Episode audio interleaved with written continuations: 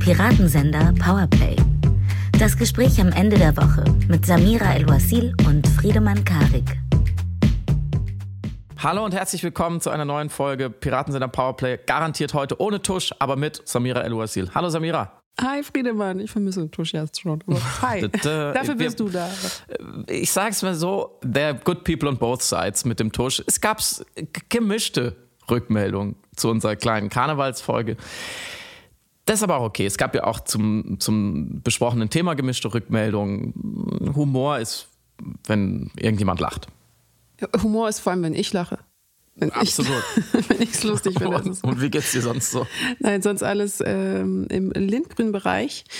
Ich äh, freue mich schon sehr auf die Folge heute. Das kann ich jetzt schon mal so ankündigenderweise sagen. Warum? Denn es gibt einiges, ja, es gibt einiges zu durchdenken und ich habe viele Fragen an dich und bin sehr neugierig darauf, wie du diese Woche wahrgenommen hast auf diskursiver Ebene. Ja. Aber vorher müssen wir darüber sprechen, was wir nicht besprechen werden, nämlich. Also ich finde, wir sprechen heute nicht über Hundekot. Da bin ich sehr dabei. Mach ich, einfach nicht. Ich bin nicht so neugierig auf die, äh, doch, ich bin schon neugierig auf die Episode, aber ich bin nicht so neugierig darauf, was ich dann auf deine Fragen antworten werde. Aber du hast recht, es ist heute eher eine Denk-Episode vielleicht, mh, mm, weil wir über den großen Komplex Pazifismus sprechen und was er gerade so kann und will, oder? Genau, was er kann und will und was er können sollte und äh, wollen sollte glaube ich. Das ist auch etwas, das wir in Bezug auf einerseits das äh, Friedensmanifest beispielsweise von Alice Schwarzer und Sarah Wagenknecht einmal laut durchdenken wollten, aber auch in Bezug auf ein Essay, das Jürgen Habermas in der SZ veröffentlicht hatte. Auch da hatten wir innerliche Fragen. Was sind denn innerliche Fragen? Sagen? Vielleicht innerliche Fragezeichen. So. Okay, äh, gekauft. Was ist passiert? Zum Glück erstmal nicht so richtig viel, denn worüber wir sprechen, ist eine, eigentlich eine reine diskursive äh, Geschichte. Die Entscheidung für äh, Panzerlieferungen der Leopard, das ist ja schon eine Weile her, das haben wir auch ausführlich besprochen, die steht, also die deutsche Politik, die internationale Politik äh, hinsichtlich Ukraine und ihrer Unterstützung. Da gibt es jetzt keine direkten neuen Entwicklungen, aber sozusagen ausgelöst von dieser nächsten Stufe der Waffenlieferung, die lang diskutiert war, die die Ukraine übrigens schon auch sehr, sehr lange gefordert hat, fast von Beginn des Krieges. Ähm, das muss man ja in dieser Historie auch dazusetzen, es keine neue Forderung war, aber eben jetzt eine, eine neue Erlaubnis, eine neue Initiative des Westens. Ähm, ausgelöst davon haben sich noch einmal viele Menschen zu Wort gemeldet in Deutschland, die das falsch finden, die meistens auch grundsätzlich Waffenlieferungen falsch finden. Also die deutschen Waffenlieferungen oder die militärische Unterstützung fing ja an mit den inzwischen schon legendär gewordenen äh, 5000 Helmen, die versprochen und geschickt wurden und ging dann weiter über sogenannte, diese Unterscheidung machen wir uns nicht zu eigen, aber diese sogenannten Defensivwaffen und ist jetzt eben angelangt bei den Panzern. Hm, also es gibt in Deutschland doch viele Menschen, die das falsch finden und die, und das ist eigentlich unser Thema, ihren Wunsch artikulieren in einer Forderung oder ihre, einem Wunsch nach explizit Frieden. Also die sagen, wir wollen einfach, dass Frieden herrscht in der Ukraine und wir wollen Verhandlungen, weil Verhandlungen sind der Weg zum Frieden. So, und da gab es verschiedene Wortmeldungen und verschiedene Abstufungen. Einmal ein neuerliches Manifest einer äh, größeren Gruppe von, sagen wir mal, prominenten Menschen, allen voran Alice Schwarzer und Sarah Wagenknecht, ähm, die sich sozusagen, ja, die Aushängeschilder sind oder aufgetreten sind als die Initiatorin und da versammelte sich eine ganze Reihe an Namen dahinter, an ErstunterzeichnerInnen, ähm, aber auch ein ähm, längerer Essay von Jürgen Habermas, äh, dem Philosophen und einige andere Interviews äh, und so weiter und so fort, auch schon in der Zeit davor, aber jetzt nochmal geballt. Ähm, und diese Einwürfe, könnte man sagen, diese, ja, auch Irritationen, so sind sie ja wahrscheinlich gedacht, gegen eine aktuelle Politik, ähm, die nehmen wir jetzt sozusagen nochmal zum Anlass, darüber zu sprechen, ähm, was da eigentlich los ist. Und du darfst dir jetzt aussuchen, mit was du anfängst. Ähm, ich würde das auch noch gerne ergänzen, um auch noch zwei Deutschlandfunk-Einlassungen bzw. Gespräche und Interviews, die ich auch mit dir später besprechen möchte, die interessant sind vor dem Hintergrund der Auseinandersetzung. Mhm. Lass uns doch direkt mit Habermas anfangen. Mhm. Ich, ich mache jetzt ein Geständnis. Ich mache jetzt ein sehr aufrichtiges Geständnis. Was du weißt nicht, wer Jürgen Habermas ist. ist, nicht, ich ist bin, nicht schlimm. Ich bin seine Tochter. Nein. Ähm, das ist Dein Name ist, äh, ist ein Künstlername, ist ein Anagramm aus Jürgen Habermas. genau, es ist äh, Sam, Sam, wenn man Samira El-Wasil umschreibt, dann ist es nämlich in Wirklichkeit Das wäre unfassbar peinlich. Auf die Idee käme ja bitte niemand. Wer würde so etwas machen? Äh, hier ja, einen wirklich. Philosophen aus der Frankfurter Schule als Namensgeber zu nehmen. Naja. Abby, Abby Mays wäre jetzt ah, das ist schon sehr albern. Bärmaß. Ähm, Entschuldigung. Ähm, nein, mein Geständnis, was ich machen wollte, ist, dass ich zum Teil große Schwierigkeiten hatte, dem Text zu folgen, inhaltlich, also zu verstehen, was genau die Dialektik ist, die er aufmacht. Und das könnte zwei Gründe haben. Entweder es ist sehr komplex, was er versucht abzubilden, oder es ist eigentlich sehr naheliegend und ich denke die ganze Zeit, da muss noch eine Ebene weiter drin sein, als dass er sagen würde, ich verwende jetzt die Zeit, in der, äh, den Raum in der SZ, um genau das darzulegen. Aber du musst vielleicht, weil er in der SZ erschienen ist und ich glaube online äh, quasi hinter der Paywall ist, musst mhm. du vielleicht einmal kurz eine Inhaltsangabe machen, weil ihn bestimmt nicht jeder gelesen hat. Und das war nämlich meine Einleitung, dass es mir ah, schon schwerfällt, eben diese äh, Inhaltsangabe wiederzugeben. Aber ich versuche es. Es ist ähm, betitelt mit einem Plädoyer für Verhandlungen. Und er spricht sich einerseits für die Unterstützung der Ukraine aus und für die Notwendigkeit von Waffenlieferungen, um Verhandlungspositionen möglich zu machen. Aber, und hier kommt ein Aber von vielen, gleichzeitig kritisiert er den aufkommenden Bellizismus und die Begleitung dieser Waffenlieferungen im aktuellen gesellschaftlichen und politischen Diskurs. Und erklärt zudem, dass mit der Lieferung der Waffen eine moralische Verantwortung beim Westen damit einhergehen würde, über den Ausgang des Krieges mitbestimmen zu müssen, eben weil sie mitverantwortlich sind durch die Lieferung der Waffen, die er aber auch als notwendig erachtet für die Verhandlungen, die er ebenso einfordert. Und dennoch biegt er dann am Ende ein in der Aussage, dass eben mehr oder weniger beide Seiten nun miteinander ins Gespräch kommen müssen, um diesen Krieg zu beenden. Und die Waffenlieferungen aber sozusagen den Westen in die Position bringen, diese Verhandlungen auch mit einfordern zu können. Was vielleicht dieser letzte Satz auch erklären soll, dass sein Sicht auf die Ukraine nach wie vor ein sehr eurozentrischer der Deutschland äh, perspektivischer ist und eben keiner, der die Perspektive in diesem Fall von dem überfallenen Land einnimmt in seiner Dialektik. Und das ist auch deshalb interessant, weil er sehr viele Lücken dadurch entstehen lässt in seiner Abbildung, in seiner, seiner Verhandlung, eben dieser Verhandlung und der Waffenlieferung. Und ich glaube, die Lücken, das, was er eben weglässt, ist vielleicht das affröseste oder das Schwierigste an dem Text. Und das ist eine Quelle übrigens der vielen Fragezeichen, die ich dann hatte beim Lesen, warum er diese ähm, Informationen nicht behandelt damit, mit meinen Fragezeichen, wende ich mich jetzt an dich. Erstens, wie hast du den Text verstanden? Und zweitens, warum schreibt er seine Dialektik so, wie er sie hier geschrieben hat? Ich glaube, man muss noch zwei Sachen dazu sagen. Dass erstens, das ist ja schon sein zweiter Essay zum mhm. Krieg. Der erste ist ja zu Beginn erschienen und über den haben wir auch gesprochen. Und zweitens ist ja Jürgen Habermas, und deswegen steht der Text ja auch prominent in der Süddeutschen Zeitung schon lange einer der Großintellektuellen der Bundesrepublik, kann man sagen. Und ich glaube, man tut ihm nicht Unrecht, wenn man ihn als eher linksliberal verortet. Also wir hatten ihn zuletzt im Piratensender mehrmals zitiert, weil er eben Anfang der 80er Jahre für den zivilen Ungehorsam argumentiert hat. Gegen einen damals sehr strikt, wenn nicht sogar autoritär repressiv vorgehenden Staat, gegen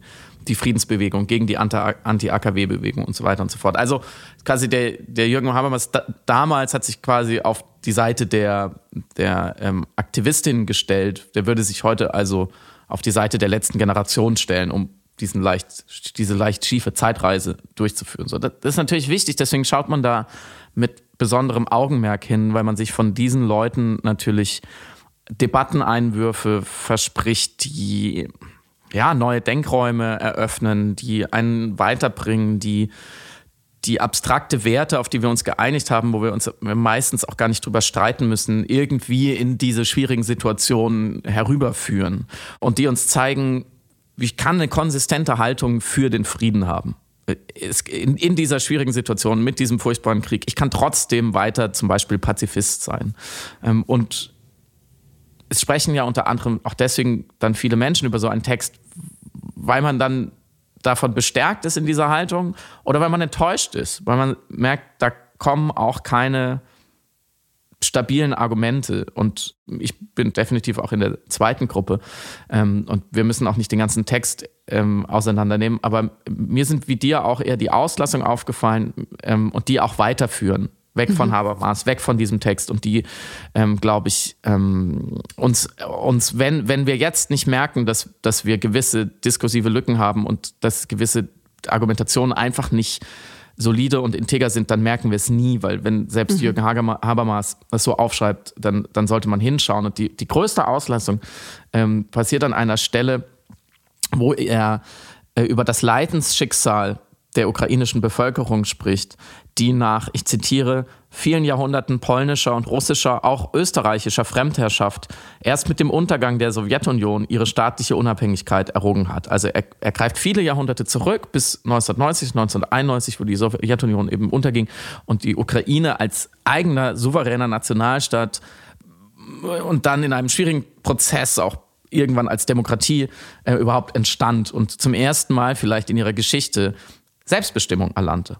Und ähm, deswegen äh, schließt er diesen Gedanken mit, Zitat, die Ukraine ist unter den verspäteten europäischen Nationen die allerspäteste. Sie ist wohl immer noch eine Nation im Werden. Das ist so ein bisschen der eurozentristische Blick, den, den du eben angemerkt hast. Ich, ich würde sagen, okay, wenn, wenn man als aus Deutschland heraus die Ukraine so bewerten will und, und also sagen, als Spätzünder hin, hinstellen will, da wäre ich schon vorsichtig, weil mhm. ähm, die, die Frage ist, wir haben eigentlich wir Deutschen die Demokratie bekommen. 90, 1990 schlussendlich als vereintes Land. So kann man auf jeden Fall argumentieren. Oder sie wurde uns 1945 mit der Waffe ähm, mhm. oktroyiert und, und beigebracht. Geschenkt, aber an dieser Stelle fehlt natürlich was in der Aufzählung polnischer, russischer, auch österreichischer Fremdherrschaft und dann eben äh, sowjetischer Fremdherrschaft. Denn von 1941 äh, bis 1944, 45 war die Ukraine unter deutscher Fremdherrschaft.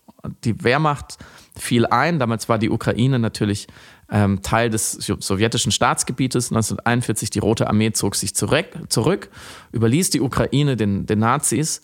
Und die Folge waren acht Millionen tote UkrainerInnen. Ich habe das auch nochmal nachgeschaut. Diese Zahl fußt vor allem auch aus der ukrainischen Selbstdarstellung.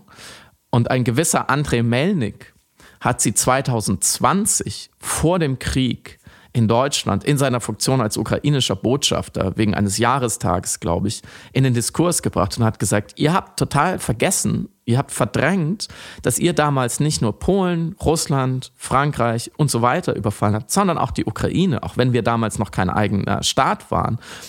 Was es jetzt ehrlich gesagt, finde ich, weder besser noch schlechter war unglaublich viele Opfer. Er spricht davon, von den 40 Millionen Toten im Zweiten Weltkrieg sind eben acht, also jeder fünfte aus der ukrainischen Bevölkerung gekommen. So. Und das auszulassen, Habermas kommt mit keiner Silbe auf diese Geschichte Deutschlands und der Ukraine zurück, auf diese kann jetzt jeder für sich selber werden, Schuld, Verantwortung, wie auch immer, Verpflichtung ins Heute. In keiner Silbe. Das wird seinen Grund haben. Vielleicht fand das an der Stelle nicht wichtig, vielleicht hat das sozusagen zugunsten einer Argumentation, die in eine gewisse Richtung läuft, ähm, lieber aus dem Text rausgelassen, weil sonst müsste man vielleicht auch anders bezüglich einer Verantwortung heute eben argumentieren.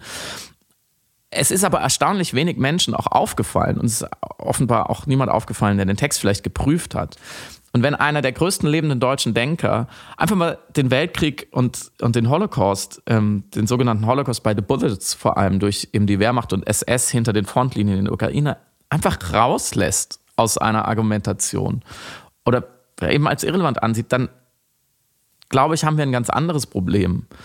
Ähm, und dann hat André Melnik recht. weil wir immer noch nicht klar sind, weil es vielleicht vielen Leuten auch nicht bewusst ist, weil wir verdrängen, dass die Ukraine enorm gelitten hat unter Nazi-Deutschland, unfassbar gelitten hat, dass eine Aufrechnung des Leids in Polen, in Russland, in der Ukraine, glaube ich, sich verbittet, dass aber die Linie, wir hätten gegenüber Russland eine besondere Verantwortung natürlich kollidiert, wenn man akzeptiert, dass wir auch dann logischerweise gegenüber der Ukraine eine besondere Verantwortung mhm. haben. Ähm, und dass unser ganzes Bild Richtung Osten, wer we, wem da aus welchen Gründen was schulden und warum deutsche Panzer da nicht mehr rollen dürfen, dass das schief ist, dass wir eigentlich erstmal unsere Hausaufgaben machen müssen. Und ich, ich komme da ähnlich wie du, ich komme dann nicht mehr ganz mit bei einem Text, der, der das, das herauslässt. Man könnte jetzt noch andere Beispiele nennen. Ich fand das jetzt das Wichtigste. Ähm, und ich komme da ohne ich, ich komme da in ein Dilemma, weil ich möchte einfach nicht einen Text lesen von jemandem, den ich nicht kenne, der natürlich immense Verdienste ähm, in, in Wissenschaft und, und Diskurs hat. Ähm, und ich kann mir sowas aber fast ohne Psychologisierung kaum erklären. Mhm. Ohne das Stichwort Verdrängung komme ich, ich komme einfach nicht darauf, wie das sein kann. Ähm, und andererseits diese Angst, diese immense Angst vor russischer Eskalation kann ich mir an, an manchen Stellen, also die, diese, dieser vorauseilende Gehorsam gegen diesem brutalen protofaschistischen Russland, kann ich mir ohne diese Einbeziehung von vererbten Traumata, von so einem Schuldkomplex ähm, und, und dieser akuten Furcht, was sie mit uns machen, wenn, wenn sie die Möglichkeit haben, weil wir das damals auch mit ihnen gemacht haben, diese, Ur, diese Urtriebe, ähm, ich komme ich komm ohne die nicht aus und das, das stört mich auch selber, aber man finde, man sollte versuchen, rational zu sein und anderen Leuten nicht, nicht, nicht diese Pathologisierung im Endeffekt zu unterstellen. Aber es zeigt schon, letzter Satz, finde ich, wo der Diskurs in Deutschland steht, dass wir acht Millionen Tote einfach, lassen wir einfach raus. Mhm. Das kann ja nicht unser Ernst sein. Mhm, mh. Ich glaube, das ist deshalb auch ein in seiner Komplexität vielleicht sogar gutes Beispiel als Pass pro Toto für unsere aktuelle Verhandlung. Also es ist ja, wir haben das in der letzten Folge schon festgestellt, alles immer auch auf argumentativer Ebene eine Frage der Perspektive, die man gewählt ist, einzunehmen, um dann auf Grundlage der Perspektive eine Prämisse zu haben und auf Grundlage der Prämisse dann die Konsequenzen der eigenen Forderungen zu Ende zu denken und dann zu sagen, und deswegen halte ich diese und jene Möglichkeit für den besten Weg, den pragmatischsten oder den realistischsten, realpolitischsten Weg, den ethisch richtigsten oder der, der den Krieg beispielsweise am ehesten beenden wird und dadurch das Sterben von Menschen verkürzen könnte. Und deswegen poche ich jetzt auf die Einnahme der Perspektive, weil diese dann bedingt, dass in dem Moment, wo man den Fokus auf einen Akteur lenkt, in diesem Fall beispielsweise eben die Ukraine, die überfallen worden ist, sofort einen zwingt, dann alle Implikationen einer Forderung wie Verhandlungen auf Grundlage der aktuellen Situation einzufordern, weil, das macht Habermas in seinem Text auch, er geht zum Beispiel nicht darauf ein beim Fordern dieser Verhandlungen, was dann genau die Situation im Donbass sein sollte oder was die Situation in der Krim genau sein sollte. Also wie wird dort dann mit den Menschen umgegangen, die dann unter russischer Herrschaft sich weiterhin befinden? Und wie wird mit den Menschen gerade umgegangen, die sich gerade unter russischer Besatzung befinden oder die eben die Konsequenzen erfahren, jetzt in diesem Moment von dem russischen Überfall? Sprich, die historische Perspektive aufzumachen und zu sagen, hier gibt es eine Verantwortung, von Seiten des Westens. In dem Moment, wo der Westen unterstützend sich zur Seite stellt und Waffen liefert und gleichzeitig aber dabei auszublenden, dass gerade in diesem Moment eben Menschenrechtsverletzungen erfolgen und mhm. eine Verhandlung, die nun eine Unterstützung auf Waffenebene der Ukraine mitbedingen könnte, eine Form von unterlassener Hilfeleistung, der den überfallenen Menschen gegenüber auch darstellen würde, ist wieder eine Form von strategischer Ausblendung bestimmter Aspekte, die das eigene Argument entkräften könnten. Weil dann eben die Aussage ist, wo ist die Verantwortung beim Nicht-Unterstützen oder wo wäre die Verantwortung, wenn man die Verhandlungen zu eigenen Regeln, zu eigenen Westregeln mhm. sozusagen unterstützen würde. Und das fand ich bemerkenswert, also in diesem ganzen Text eben auf die historischen Gräueltaten noch einzugehen und einfach auf die aktuellen dann aber gleichzeitig nicht zu blicken. Und der von dir äh, gerade zitierte, nicht erwähnte Holocaust, nicht erwähnte die von dir eben erwähnte Verantwortung Deutschlands in Bezug auf die ukrainische Geschichte. Das sind für mich auf jeden Fall zwei Merkmale, nicht weil ich ihm irgendwie intentionell unterstelle, absichtlich Informationen wegzulassen, sondern wenn du sagst Verdrängung, dann kann ich da auf jeden Fall sehr mit sympathisieren. Unwillentliche Wahrnehmungslücken basierend auf der eigenen Denkprämisse, auf der eigenen Denkperspektive, die hier, wie gesagt, eine sehr eurozentrische ist. Und als letzter Punkt, um das noch zu unterfüttern, diese Behauptung, die ich ja jetzt auch nur so in den Raum hinein spekuliere, er zitiert viele Medien auch in dem Text mhm. selbst. Also Artikel anderer DenkerInnen, die er diesbezüglich gelesen hat, von Menschen, die Einschätzungen abgegeben haben zur militärstrategischen Situation. Das sind alles ausnahmslos deutsche Medien, die er zitiert und tatsächlich beispielsweise beispielsweise die FAZ wird dann häufiger mhm. zitiert. Und man spürt offensichtlich aber keine vielleicht internationalen Einschätzungen darüber und vor allem keine ukrainischen Texte oder auch keine ukrainischen DenkerInnen dazu, auch keine im sich Exil befindenden russischen Einschätzungen diesbezüglich oder Menschen mit einem anderen Russlandbezug, die bekräftigen oder widerlegen könnten, was Habermas hier in seinem Denkmodell sozusagen ja. anbietet. Sprich, man nimmt wahr, es ist so ein sehr verengtes Bild auf Grundlage einer, zumindest das, was er darlegt, kleinen publizistischen Stichprobe, wie über die, über den Krieg in der Ukraine gerade gesprochen, gedacht wird. Und dennoch halte ich den Text auf jeden Fall für interessant, auch insofern, als er versucht, die Möglichkeiten der Verhandlungen durch die Waffenlieferung, die er eben befürwortet, auch mitzudenken. Und das ist auf jeden Fall schon mal eine Weiterentwicklung im Vergleich zur Debatte und zum Diskurs, welchen wir in den letzten Wochen hatten. Es ist nicht eine reine Entweder-oder-Ausrichtung, sondern er geht schon in die Komplexität rein. Und das möchte ich auf jeden Fall anerkennen und erwähnen, dass er eben diese beiden Sachen in ihrer Verschränktheit auch versucht, einmal durchzudenken. Nur lässt einfach sehr viele wichtige Informationen diesbezüglich weg, die relevant wären, um das wirklich ehrlich und aufrichtig durchgedacht zu haben. Jetzt hast du ganz zum Schluss noch den dritten Punkt gemacht, zu dem ich noch kurz was sagen musste. Und dann versuche versuch ich mich auch von diesem Text äh, zu lösen. Du hast nämlich da jetzt noch wirklich einen, den nächsten riesigen toten Winkel angesprochen, den wir eben auch schon gestreift haben. Nämlich die Frage, inwieweit Waffenlieferungen zu einem Frieden führen können. Das ist ja sozusagen die sehr simple Argumentation oder Denke der Gegner der Waffenlieferung und so auch ähm, bei Habermas würde ich sagen, ist es so 50-50, aber du hast es ihm gerade zugute gehalten. Äh, Waffen schaffen keinen Frieden, sondern Waffen mhm. machen ja nur mehr Tod. Mhm. Ich finde das nach wie vor aus deutscher Sicht keine haltbare Perspektive. Denn wir haben in diesem Land Frieden und Demokratie, weil andere sich darauf eingelassen haben das mit Waffengewalt herzustellen und auch mit Waffenlieferungen, zum Beispiel die ähm, Amerikaner in den 40er Jahren an die Sowjetunion, damit die Hitler Deutschland, die Wehrmacht zurückdrängen und besiegen konnte. So, das muss man immer dazu sagen. Das ist eine Sache von, von ein, ein, ein Punkt von zwei Sachen und eben hinsichtlich jetzt konkret der Ukraine, was haben wir damals eigentlich dort verbrochen? Das sind die zwei Sachen, finde ich, die ein, ein, ein Deutscher, der sich, eine Deutsche, der sich publizistisch, also argumentativ redlich irgendwo äußert, finde ich, immer mit einbeziehen müssen. Und wenn nur, indem man sagt, ja, ich weiß das, ich streite das nicht ab. Also bei uns gibt es Demokratie, Frieden, Wohlstand nur aufgrund von damals ähm, ausgeübter Waffengewalt und Waffenlieferung. Das war unser, ist für uns, die wir heute in Deutschland leben, unser großes Glück, dass die Alliierten diesen Weg gegangen sind. Und zweitens, wir haben damals weite Teile Europas und der Welt verwüstet, auch die Ukraine. So, das muss man mit einbeziehen. Und dann kann man sagen, das spielt für mich heute keine Rolle mehr. Das darf man sagen. Ich würde mich mit, mit allem, was ich kann, dagegen stellen, aber dann hat man, dann hat man zumindest im Anfang diese Informiertheit, die du angesprochen hast so, und die du dir zurecht wünschst. Und dann kann man von dort aus argumentieren. So. Mhm.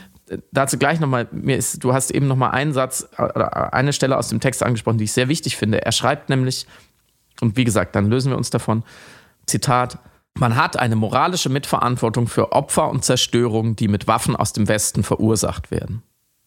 Und das muss man sich nochmal kurz auf der Zunge zergehen lassen. Das heißt, wenn ein Land wie Deutschland Waffen liefert der Ukraine für diesen Krieg, dann hat man eine moralische Mitverantwortung für Opfer und Zerstörung, die mit Waffen aus, die, aus dem Westen verursacht werden.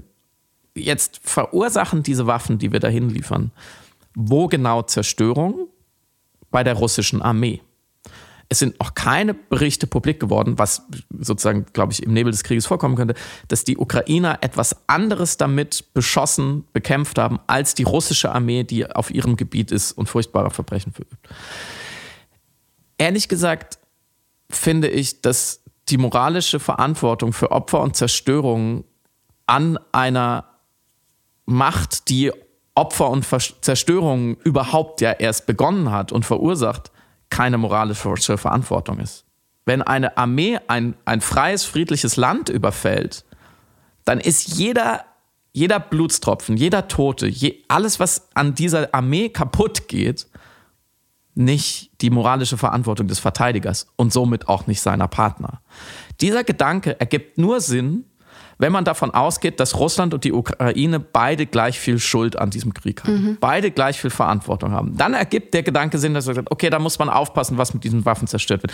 Dieser Gedanke, dieser Satz ergibt wie der ganze Text, ehrlich gesagt, nur Sinn, wenn die Ukraine und Russland sich gegenseitig angegriffen hätten und die Ukraine auch auf russischem Territorium kämpfen würde und auch russische Zivilisten töten würde. Von Kriegsverbrechen mal ganz abgesehen. Aber jetzt nur mal der, die reine militärische Kriegshandlung. Und da finde ich, an solchen Stellen wird es eine mindestens implizite, astreine Täter-Opfer-Umkehr. Mhm. Es gibt der Ukraine im Endeffekt eine Mitverantwortung, eine moralische Mitverantwortung für den Krieg. Weil wenn die keine hätte, dann hätten wir ja auch keine. Warum sollen wir eine haben? Wenn man sagt, die Ukraine ist moralisch völlig im Recht, sich zu verteidigen und sie darf dieser einfallenden Armee jeden Schaden zufügen, den sie will und kann, um sie aus ihrem Land zu vertreiben, um Gerechtigkeit wiederherzustellen, dann hat der Westen auch keine moralische Mitverantwortung. Da mhm. muss man sich entscheiden. Und damit komme ich zum zweiten Punkt, den ich, der mir da fehlt und der mir insgesamt an, die, an dieser Position fehlt. Du hast die Informiertheit angesprochen, völlig richtig. Ich glaube, das haben wir jetzt an mehreren Beispielen gezeigt. Du hast aber auch schon die Konsequenzen, die nicht mitgedacht werden, angezeigt. Was, was bedeutet das? Und in, in der Frage der deutschen Haltung hinsichtlich der Verantwortung, finde ich, gibt es nur eine konsistente deutsche Haltung, wenn man eben auch konsequent in die Historie denkt. Ähm, und sich eben fragt, was schulden wir der heutigen Ukraine, was schuldigen wir dem heutigen Russland, was ist unsere historische Verantwortung gegenüber beiden. Ähm, und ich glaube, wenn man die ernst nimmt, auch gegenüber einem Russland, müsste man sagen, man, man schuldet auch der russischen Bevölkerung, dass man dieses Regime von Putin bekämpft, wo man es kann und wo es sich sozusagen anbietet, wo es sich verletzlich macht. Aber das ist ein ganz anderes Thema der Frage, was ist da eigentlich in Russland los? Ich glaube, das würde jetzt hier zu weit führen. Aber ähm, Joachim Gauck, äh, der ehemalige Bundespräsident, hat es auf der Münchner äh, Sicherheitskonferenz ganz einfach gesagt. Er hat gesagt, die Lehre aus unserer Geschichte in der wir aberwitzige Mörder waren, darf doch nicht sein, den anderen Mördern schweigend zuzuschauen. Und da sind wir an einem ganz zentralen Punkt des deutschen Pazifismus, der ja jetzt sich sozusagen nur Bahn bricht in diesem Konflikt, der von diesem Ukraine-Krieg sozusagen getriggert wird und dahin muss. Und dass man in Deutschland sehr lange Pazifist sein konnte, indem man eben diese Lehre aus dem Krieg gezogen hat. Mhm. Also indem man eben genau das gemacht hat, was Joachim Gauck jetzt verurteilt hat. Dass man, dass man gesagt hat, und ich will das jetzt an dieser Stelle nicht bewerten, aber dass, dass die Haltung eben war, wegen dem Zweiten Weltkrieg, wegen Auschwitz, darf ein Deutscher niemals mehr irgendwo auch nur durch Lieferungen an Waffengewalt teilhaben. Auch wenn irgendwo was ganz Ungerechtes passiert, das machen wir nicht. Und das war natürlich an zwei Stellen eine große Lebenslüge, auch lange vor der Ukraine. Erstens, weil die deutsche Rüstungsindustrie natürlich sehr wohl überall hin Waffen geliefert hat, nur eben nicht in die sogenannten Kriegs- und Krisengebiete, aber natürlich an Regimes, die auf keinen Fall demokratisch waren, die eben ja, auch wieder Tod und Verbrechen äh, in die Welt gebracht haben, die vielleicht sogar aberwitzige Mörder waren. Da hat man nicht so genau hingeschaut. Das war in Ordnung. Und natürlich zweitens, weil diese Haltung nur möglich war, geopolitisch, weil ähm, unsere Partner, die USA, Großbritannien, Frankreich und so weiter, die, die NATO, die Drecksarbeit gemacht haben und in die Konflikte gegangen sind. Oft auch zu Unrecht, manchmal vielleicht zu Recht aber Deutschland sich immer fein raushalten konnte. Und erst mit dem, mit dem sogenannten Jugoslawienkrieg war das erste Mal, dass dieser deutsche Pazifismus sich entscheiden musste. Lassen wir jetzt die Gräueltaten zu, weil wir sagen, wir haben solche Schuld auf uns geladen, wir dürfen nie wieder irgendwo tätig werden in irgendeiner Weise, oder intervenieren wir, um neue Gräueltaten eben nicht loszulassen. Und das ist ja jetzt eigentlich nur eine Versionierung mhm. dieses Konfliktes mit der Besonderheit, dass inzwischen Deutschland natürlich eine ganz andere Rolle hat in Europa und eine Rolle, andere Rolle hat in der Welt und auch sich in eine Führungsrolle gebracht hat, die eben jetzt auch sicherheitspolitisch und militärisch irgendwie erfüllt werden muss. Und man natürlich sieht, wie unfassbar schwer sich die deutsche Regierung damit tut, dass auf sie geschaut wird und dass man eben in diesem Dilemma steckt, man will als, Deu als Deutschland auf gar keinen Fall vorangehen bei irgendwelchen militärischen Tätigkeiten. Ein großer Teil der Bevölkerung will das nicht. Ein Kanzler hat auch danach zu handeln. Das, da, da, da kann man ihn nicht ganz frei davon machen. Und gleichzeitig sterben einfach jeden Tag Unschuldige, weil wir keine Waffen liefern. Ähm, und und dieser, dieser Vorwurf entsteht dann daraus, dass unser Zögern sozusagen alles nur noch schlimmer wird. Und zweitens, die Besonderheit ist, diese Verdrängung, auch diese tiefsitzenden Ressentiments, diese Ignoranz, ja, teilweise diese Herablassung gegen der Ukraine, die ja auch, glaube ich, in Augen vieler Deutscher einfach nicht so wichtig ist oder kein so richtiger Staat oder die sollen sich nicht so haben. Die, was ist denn eigentlich der Unterschied zu Russland? Das ist ja ein Brudervolk, die sollen sich, ne, so Pack schlägt sich, Pack verträgt sich, die, diese Denke. Ähm, mhm. und das, das führt dann im, im Endeffekt, glaube ich, zu diesem Diskurs und unser nächstes Exponat sozusagen, einem Interview im Deutschlandfunk mit einem ehemaligen Panzersoldaten der deutschen Wehrmacht, der in der äh, Schlacht in den Ardennen, also in Frankreich, einer Abwehrschlacht gegen den Einmarsch der Alliierten in, in, in, ins Deutsche Reich gekämpft hat, der in einem Panzer war, der, der als Kriegsgefangener dann in die Ukraine kam nach dem Krieg und dort äh, beim Wiederaufbau helfen musste. Er musste dann Eisenbahnschienen verlegen, die die Deutschen zerstört hatten.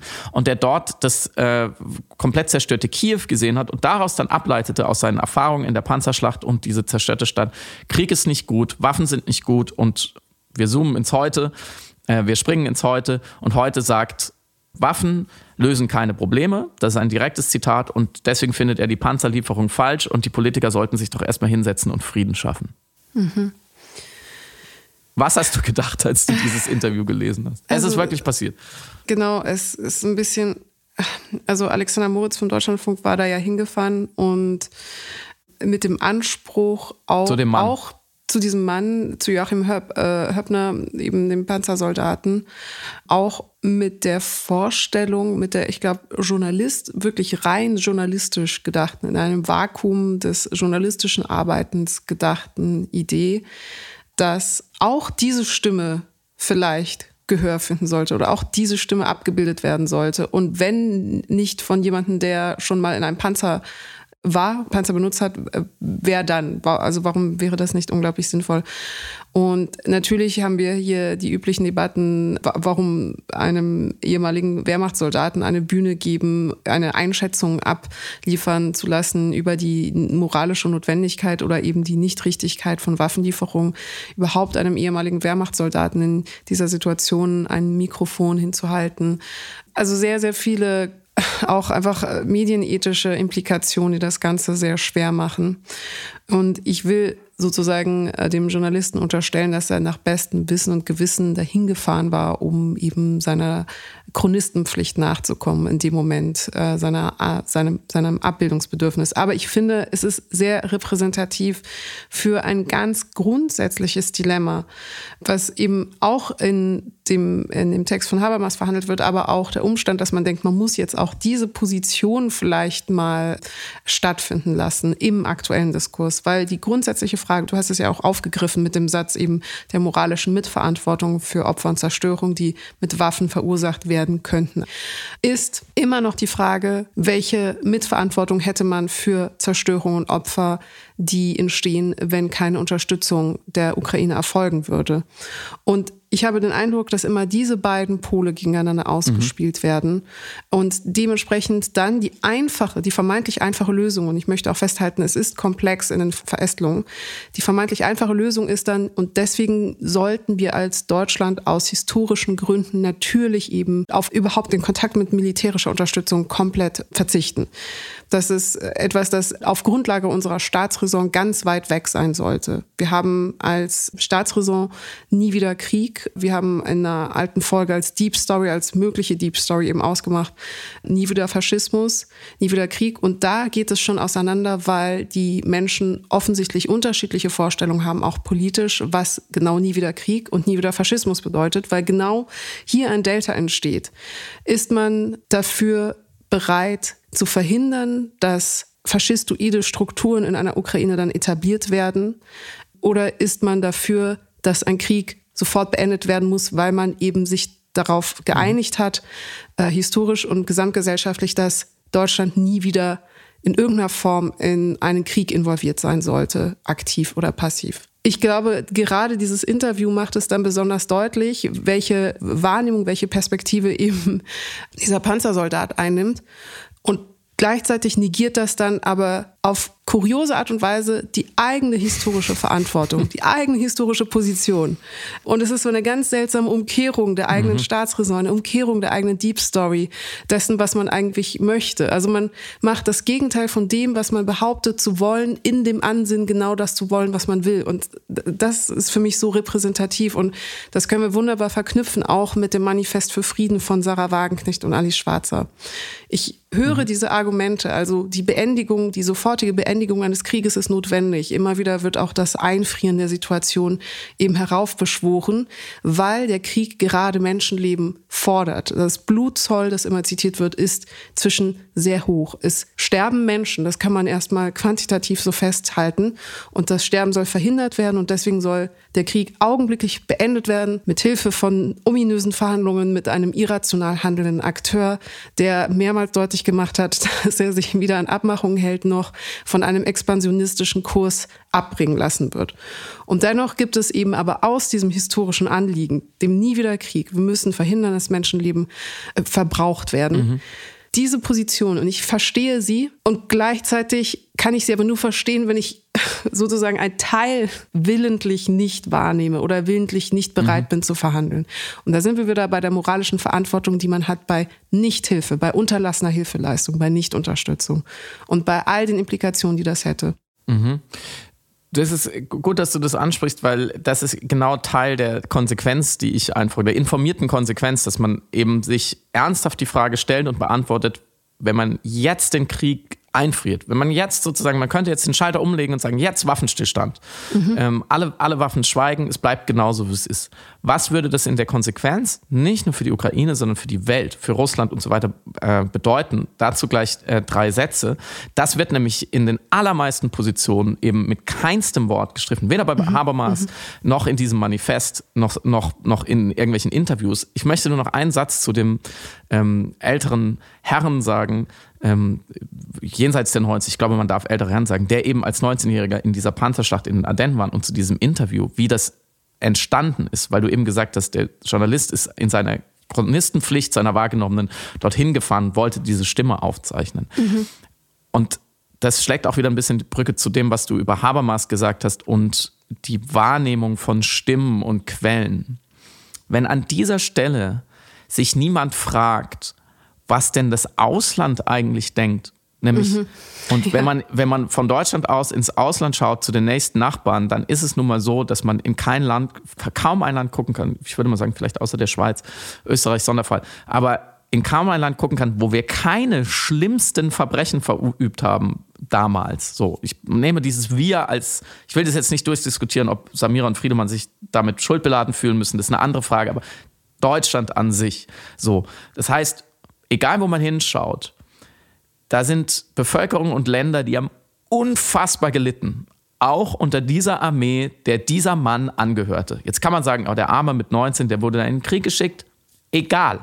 Egal, diese Verantwortung muss man sich anheften. Und diese Armee hätte, wenn sie nicht gestoppt worden wäre, weiter gemordet und weiter ein Regime in die Welt gebracht, was unter anderem für den Tod von sechs Millionen Juden ähm, verantwortlich ist. So, die, die moralische Ladung ist da ja völlig klar. Wenn man sich an der Stelle, bevor man diesen Menschen interviewt und ihm die Bühne gibt, und zwar auch nicht in einem Interview, sondern in einem Porträt, das heißt, ihm wurden keine kritischen Fragen gestellt, er wurde mhm. nicht konfrontiert, sondern er durfte einfach sprechen und es wurde kommentiert. Er durfte seine Sachen einfach so sagen. Wenn man sich da nicht einmal fragt, wie man das eigentlich einem Ukrainer, einer Polin oder einem Franzosen erklärt, so, deren Vorfahren immens unter genau diesen Leuten gelitten haben, dann hat man so eine verengte deutsche, um sich selbst kreisende Perspektive, aus der wir unbedingt raus müssen, wenn wir irgendwie sinnvoll geopolitische Disku äh, Dinge diskutieren wollen, wenn wir irgendwie eine sinnvolle Haltung finden wollen zu der, dann müssen wir uns doch ab und zu mal fragen, ist das in Ordnung? Ist das nicht eine riesige Unverschämtheit, einen Angehörigen der Armee sprechen zu lassen, die damals, wenn auch nicht in seiner Person, aber insgesamt, deren Land verwüstet hat. Und jetzt soll der denen erklären, die kriegen, sollen keine Waffen kriegen, um sich gegen die nächste Verwü Verwüstung zu wehren. So weit muss man doch als Deutscher immer denken. Ich finde, das muss man einfach verlangen können. Das, diese simplen Dinge miteinander in Beziehung zu setzen, muss man verlangen können. So, und der, der zweite Punkt, genau was du gesagt hast, was würden denn, was würde denn dieser Frieden, den jetzt auch zum Beispiel alles Schwarzer, Sarah Werkenknecht und so weiter fordern, was würde der denn bedeuten? Also erstmal vielleicht noch einen Schritt zurück. Was, was sind die Voraussetzungen? Warum gibt es diesen sogenannten, ich sage jetzt nur noch sogenannter Frieden, dazu gleich mehr, warum gibt es diesen sogenannten Frieden und diese Verhandlungen ähm, nicht? Also warum ist es so schwer? Warum müssen die das überhaupt fordern? Warum muss Habermas ein Plädoyer für Verhandlungen äh, schreiben? Äh, Punkt eins, es geht schon mal fehl, weil es gibt Verhandlungen es gibt durchaus Verhandlungen. Ähm, der Osteuropa-Wissenschaftler Jan C. Behrens hat es nochmal geklärt in einem Gastbeitrag zu Habermas. Ähm, bis zuletzt haben die westlichen Staatsführer, schreibt er von Joe Biden über Emmanuel Macron bis zu Olaf Scholz mit Wladimir Putin verhandelt, selbst als sie sich im Angesicht Moskauer Lügen und Drohungen bereits lächerlich gemacht haben. Wir denken an diesen Tisch. Also, es gab und gibt Verhandlungen. Es gab jetzt auch Verhandlungen über Gefangenenaustausch, die ähm, Getreidelieferung. Jede einzelne Verhandlung hat Wladimir Putin dazu genutzt, um seine Position zu stärken oder den Westen lächerlich zu machen, um ihn zu demütigen, um seine Position nach innen zu stärken. So, so funktioniert Wladimir Putin. Das muss man dann auch einfach mit einbedenken. Ähm, der funktioniert nicht so wie wir. Dieses Regime funktioniert nicht so wie wir. Der ist nicht an Kompromiss interessiert. Für den ist Kompromiss Schwäche. Für seine Leute ist Kompromiss Schwäche. Das heißt, man kann sich Verhandlungen wünschen. Die Voraussetzungen sind aber dann mit einzubeziehen. Und zweitens, auf der anderen Seite, was will die Ukraine oder was muss jemand wie Zelensky bedenken? Zelensky hat mehrmals schon gesagt, dass ihm für alles andere als eine Rückkehr zu den Grenzen von vor 2014 zu 1991, zu Rückkehr zu einer ukrainischen Krim und einem komplett befreiten Donbass. Für alles andere hat er schlichtweg kein Mandat mhm. als demokratisch gewählter Politiker.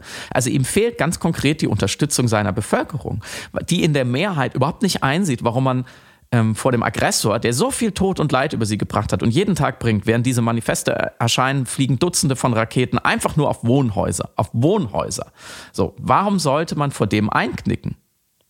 Außer wenn man muss. Mhm. Und wenn man irgendwann einknicken muss, weil man diesen Krieg verliert, dann kann man da so lange auch noch kämpfen. Also die ukrainische Haltung ist völlig klar und, und, und konsequent.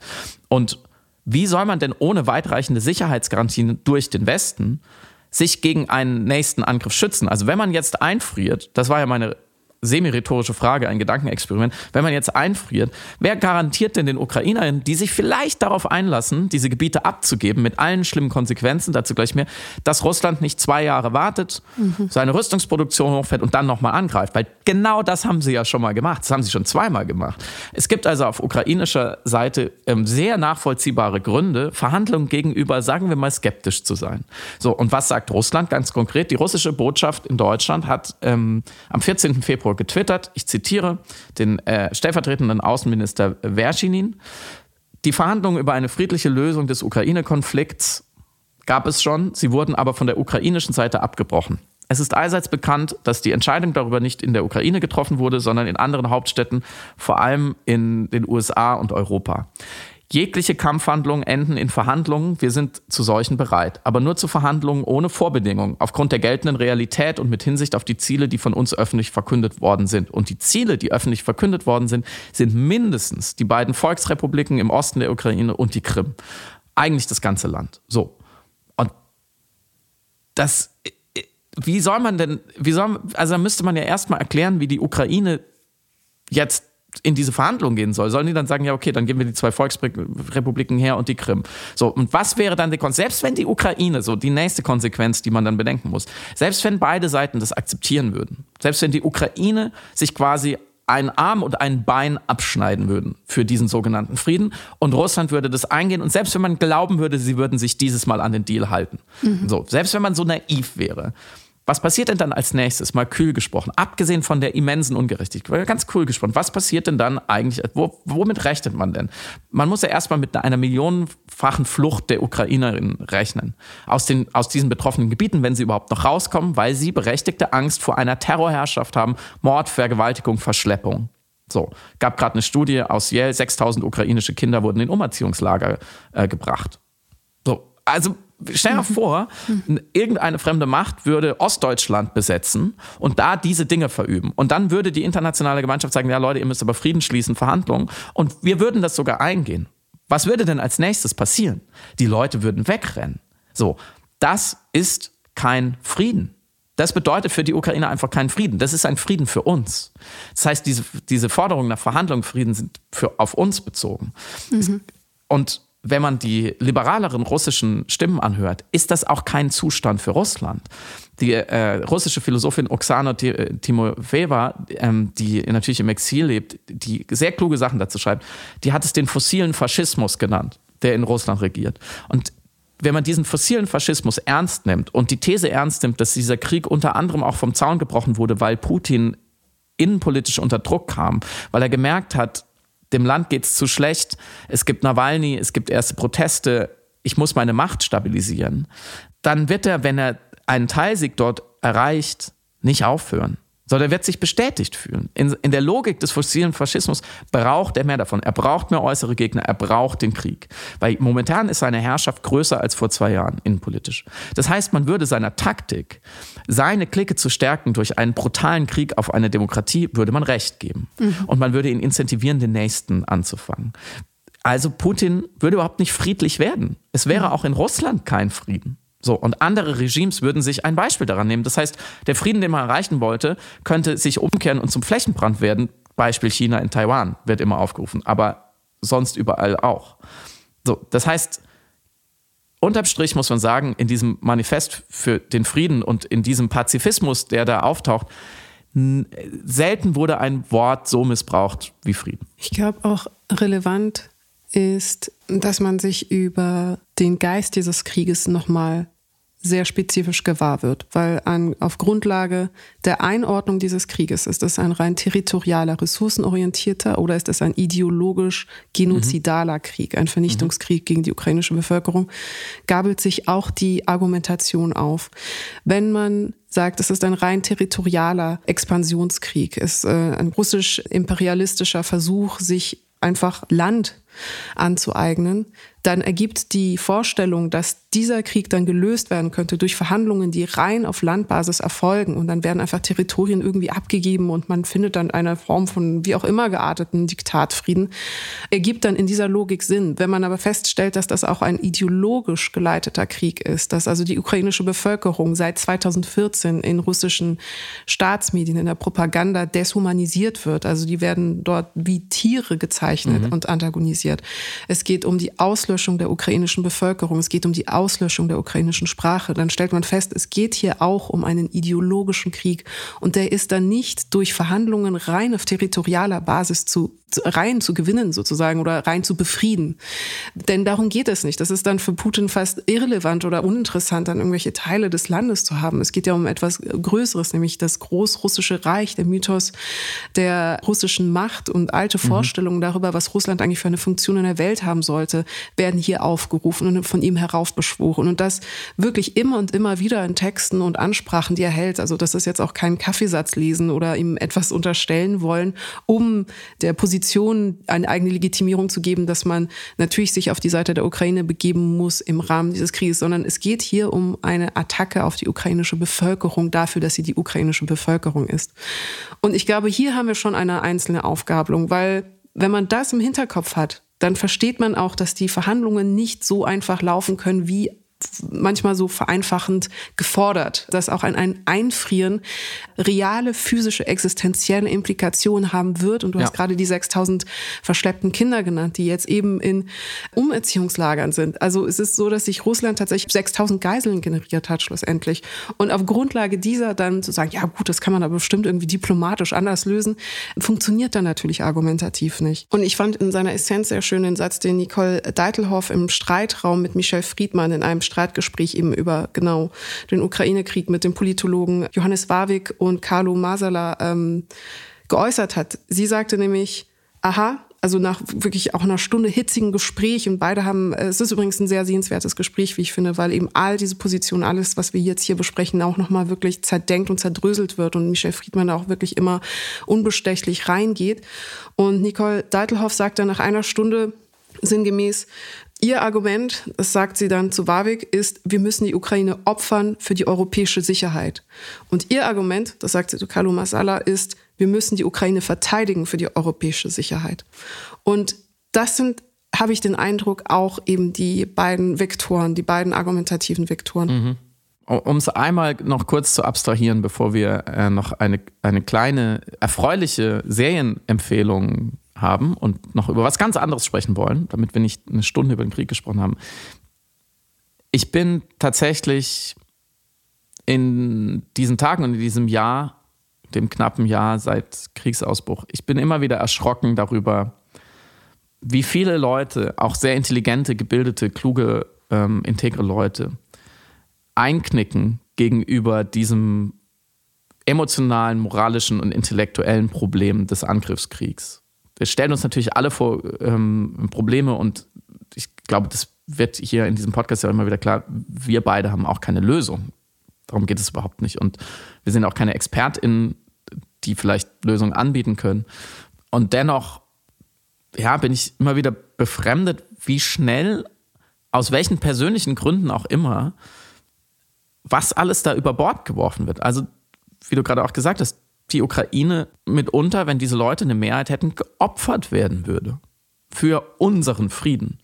Und damit werden ja auch Werte über Bord geworden. Eine Werteordnung, auch politische Werteordnung, das ist ja die Argumentation von Annalena Baerbock immer wieder, dass sie sagt, wir, unser, uns, un, unser Glück hier, unsere Zufriedenheit, alles, was uns wert ist, basiert auf einer Werteordnung, die ist geopolitisch verankert, die ist europäisch, die ist in der NATO ähm, ratifiziert. Ja, da müssen wir uns darauf verlassen können, ein Stück weit. Und wenn wir das aufgeben, haben wir früher oder später ein Problem. Und das ist so eine unfassbar kurzfristige, ich finde, oft ängstliche und kaltherzige Haltung. Und ich hätte das nicht gedacht. Ich hätte gedacht, dass mehr Leute, sagen wir mal, resilienter sind. Ähm, und Herfried Münkler, der Politikwissenschaftler, ist so eine, eine lichte Stimme, weil der das Manifest von Wagenknecht Schwarzer und so weiter hat er ähm, gesagt, im Endeffekt ist Pazifismus nichts anderes als Unterwerfungsbereitschaft, wenn man ihn so ausdeutet. Ähm, das ist das Ende einer politisch ernstzunehmenden Friedensbewegung. Und ich finde das sehr traurig. Mhm. Ich finde, ohne jede Häme, dass wir Pazifismus brauchen. Mhm. Und dass ich mhm. natürlich auch sagen würde, in Abstufung äh, im konkreten Fall, natürlich bin ich Pazifist. Natürlich möchte ich, dass Frieden und Freiheit immer am allerwichtigsten ist und dass wir darauf hinarbeiten. Aber diese Argumentationen sind ja wirklich, erinnert mich an das alte Bild vom Kind, was sich die Augen zuhält und denkt, es ist unsichtbar. Wenn wir nur nicht mehr genau hingucken, dann wird schon irgendwie alles gut. Und das, das führt mich zu so einem Gedanken, dass der Mensch einfach auch auf eine Art manchmal sehr roh ist im Sinne von, er will etwas sehr Simples, er will einfache Verhältnisse. Ein langer Kampf, eine lange Irritation der Wirklichkeit, der stört. Und der stört so sehr, dass den Leuten eben diese ethische, aber auch diese intellektuelle Redlichkeit offenbar verloren geht. Es scheint so etwas wie so moralisch, eine moralisch-kognitive Entropie zu geben, also so eine Unordnung und damit Energie, dass wenn etwas nicht in Ordnung ist, wenn ein System nicht in Ordnung ist, wenn, unser, wenn unsere inneren Systeme, unser, unser Emotionshaushalt ähm, nicht in Ordnung ist, dann scheinen viele Menschen eher bereit zu sein, die Parameter zu ändern oder nicht mehr hinzuschauen, als sich einen neuen Reim auf die Wirklichkeit zu machen.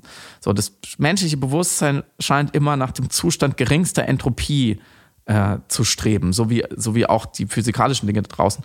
Also dieser Wunsch nach Ordnung statt Gerechtigkeit, dass Ordnung sozusagen klare Verhältnisse, wir machen da jetzt Frieden und dann kriegen die einen kriegen das Stück vom Land und die anderen kriegen das Stück vom Land, dann ist alles wieder gut. Dann können wir wieder, dann können wir unserer Illusion nachgehen, dass, dass es okay ist, dass das für Menschen, und ich will Ihnen das gar nicht als Boshaftigkeit auslegen, sondern offensichtlich, das kann man ja mal so, so kühl wie möglich versuchen festzustellen, offensichtlich liegt Menschen in solchen Momenten Ordnung näher als Gerechtigkeit und als eine informierte Redlichkeit der Debatte. Dass wieder alles schön an seinem Platz ist. So. Ähm, und das treibt der seltsamste Blüten, dass dann, dass dann ein Sänger wie Marius Müller-Westernhagen, der in Deutschland zur Legende wurde für ein Lied namens Freiheit, mhm. Von der Freiheit für die Angegriffenen dann nicht mehr viel wissen will und sich in eine Talkshow setzt und sagt, ja, es tut mir einfach leid, die sollen jetzt mal aufhören zu kämpfen. Die kämpfen für das, worüber er da gesungen hat. Mhm. Das scheint in dem Moment nicht mehr äh, Bewusstsein, äh, bewusst zu sein. Oder eben diese Unterdrückungsgeschichte der Ukraine, dass die, dass die jetzt endlich mal sowas wie Freiheit hatten. Jetzt wird ihnen diese genommen. Ist es das völlig klar, wer da kämpfen darf? Dass es den Menschen dann näher liegt, finde ich, ist, fällt mir auf als eine ganz seltsame Symmetrie zum Faschismus, in dem es irgendwann auch logisch oder näher wird, aus, allein schon aus Überlebenstrieb, mitzumachen, mitzumorden. In der Ordnung und in den Ordnungsprinzipien und in den Logiken des Faschismus mitzuschwimmen, statt sich dagegen aufzulehnen. Und es scheint in der Symmetrie eben ein Bestreben zu geben, wenn der Faschismus sich wieder Bahn bricht, wenn diese, diese faschistische Gewalt, diese genozidale Gewalt äh, nur heftig genug wird, ja, dass man sich in so eine, in so eine Freeze-Haltung begibt. Mhm. Dass man sich so auf den Rücken legt und sagt, na gut, dann können wir da jetzt nichts mehr machen. Diese Gewalt ist einfach zu überwältigend. Und das hätte ich nicht gedacht. Ich würde da reingrätschen wollen müssen, weil ich, glaub, ich glaube, ich finde deine deine Lesart des Ordnungsbedürfnisses, also da wieder ein, eine Balance sozusagen herzustellen, da Verhältnisse, im Grunde genommen auch einfach, es, äh, ich finde das Wort Einfrieren da sehr passend, dass einfach so getan wird wie so eine Mannequin Challenge, dass einfach so getan wird, dass wenn wir jetzt einfach in diesem Moment das Ganze so vakuumieren, dann wird sich irgendwie anders das Problem lösen können. Entschuldigung, wenn ich da ganz kurz sagen, du, ist total wichtig, dass du diesen Begriff nochmal kritisierst, weil Einfrieren heißt ja, dass sich nichts mehr verändert. Ja, wenn ich ein genau. Essen einfriere, dann tue ich es ja, damit keine Zeit mehr drauf wirkt. Genau. Und das kann ich ja nicht machen mit einem Land. Geht ja gar nicht. Genau, genau. Vor allem, es wäre jetzt Einfrieren zu äh, russischen Bedingungen. Also das käme ja noch hinzu. Es ist ja nicht äh, Einfrieren und dann hätten wir, okay, und dann hört, also dann ist der Krieg zu Ende und dann gehen alle äh, vom Platz und tun so, als hätte es diesen Konflikt gar nicht gegeben, sondern es wäre jetzt erst auch mal einfrieren zu ein, ein Status quo, der zum Vorteil der russischen Seite geruht. Aber ich würde den Wunsch, den pazifistischen Wunsch noch weiterdenken als ein äh, reiner Wunsch der Bewahrung oder der Ordnungswieder, Klammer, wieder, Klammer zu, Herstellung. Denn wenn wir jetzt gedanklich, nur um es einmal zu denken, um, ähm, diesen, um diesen Wunsch nachzuvollziehen, davon ausgehen, dass die Perspektive eingenommen wird, dessen, dass es sich um einen rein in Anführungszeichen Expansionskrieg handelt, einen rein territorialen Krieg, der eben nicht mhm. ideologisch unterfüttert ist, sondern es geht nur um einen altersdurchdrehenden äh, Autokraten, der äh, nochmal ein letztes Mal ein bisschen das russische Reich vergrößern, vergrößern möchte. Und im Kontrast dazu aber zu sehen ist, dass Menschen im aktuellen Krieg tatsächlich sterben. Und wir hören zum Beispiel eben von der Fleischwolf-Strategie, dass also konfliktuelle Situationen entstehen, in denen Soldaten, russische und ukrainische Soldaten sterben.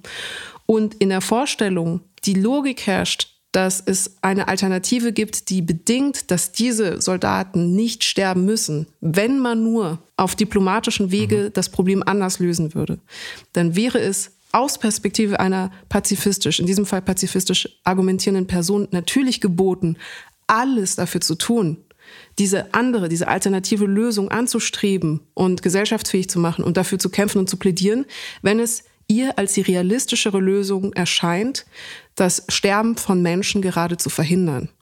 Das heißt, da ist natürlich ein hochmoralischer Anspruch dahinter. Nicht nur, nicht nur, wie soll ich sagen, das nicht gestört werden wollen durch den Konflikt, äh, sondern die wirkliche Überzeugung, das glaube ich schon, dass das äh, bei vielen UnterzeichnerInnen auch da ist oder bei Menschen, die eben dafür argumentieren, plädieren, die Überzeugung, dass das, was sie vorschlagen, eine ernsthafte real, realpolitische Alternative ist zum äh, Sterben der Menschen. Und das kann ich intellektuell empathisch nachvollziehen. Ich halte es nicht für korrekt äh, auf Grundlage der Informationen, die uns vorliegen, beziehungsweise ich halte es für die falsche Schlussfolgerung. Die, ähm, über die Implikationen, Konsequenzen haben wir gesprochen und ich halte es eben auch für unterlassene Hilfeleistung in dem Moment und dementsprechend hat es weitere Komplika äh, Implikationen und Konsequenzen.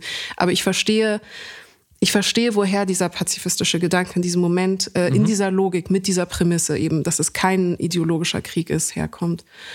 Mm, deswegen wollte ich quasi nur zum, zum Verständnis, auch, zu, auch diskursiv, auch dialektisch, diese, diese Lanze zumindest äh, brechen an der Stelle. Ja, absolut, absolut.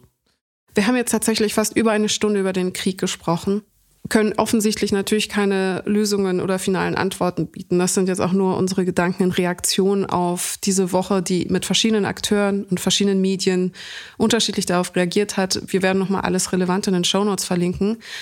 Aber wir haben diese Woche auch etwas sehr Interessantes zugesandt bekommen via Twitter. Und es geht um eine Serie. Und beim Schauen des Trailers in Ankündigung oder Bewerbung dieser Serie haben wir beide unabhängig voneinander festgestellt, wie sehr uns alleine diese Bilder schon elektrisiert haben, dass wir tatsächlich überlegt hatten, ob wir kurz über unsere erste Seherfahrung des Trailers sprechen wollten und unsere Vorfreude auf die Serie. Und damit wollten wir auch einleiten, dass wir häufiger vielleicht ein bisschen über Serien- und Kinoempfehlungen, Buchempfehlungen widersprechen wollten, was eigentlich auch eines der Ziele dieses Podcasts war, als wir uns zusammengetrommelt hatten, was das anging.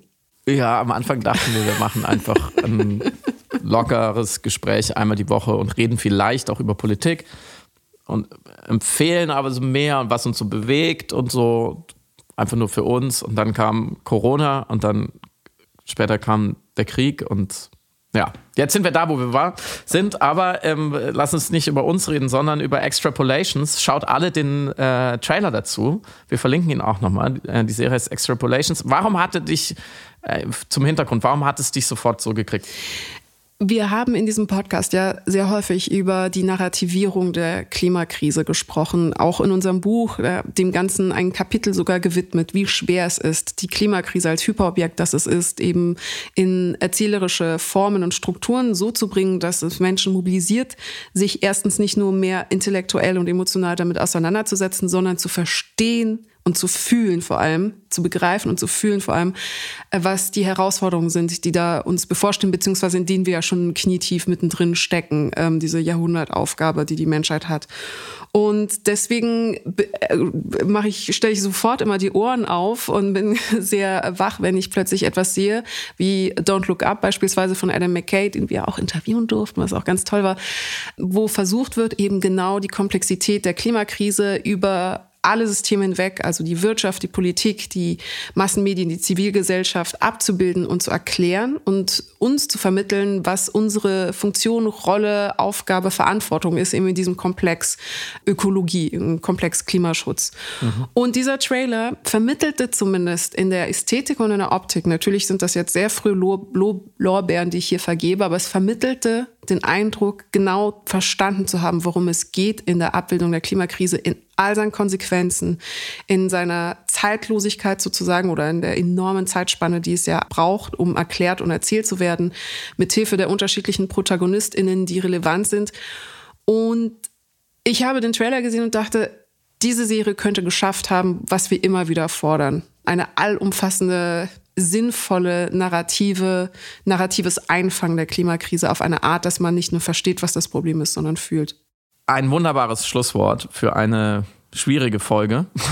Ich hoffe, ähm, ihr habt bis jetzt zugehört. Ihr stimmt uns zu, dass es vielleicht gar keine so schlechte Idee ist, wenn wir ähm, öfters, vielleicht auch am Ende der Episode, nochmal was empfehlen, was uns sehr gut gefallen hat oder auch nur mittelgut und das kurz besprechen, ohne jetzt zum Filmpodcast werden zu wollen, aber einfach weil das jetzt sozusagen auch ein erfreulicher Rausschmeißer ist, dass man was hat, worauf man sich freut. Und äh, wünsche ein schönes Wochenende. Ja, passt auf euch auf. Tschüss. Tschüss.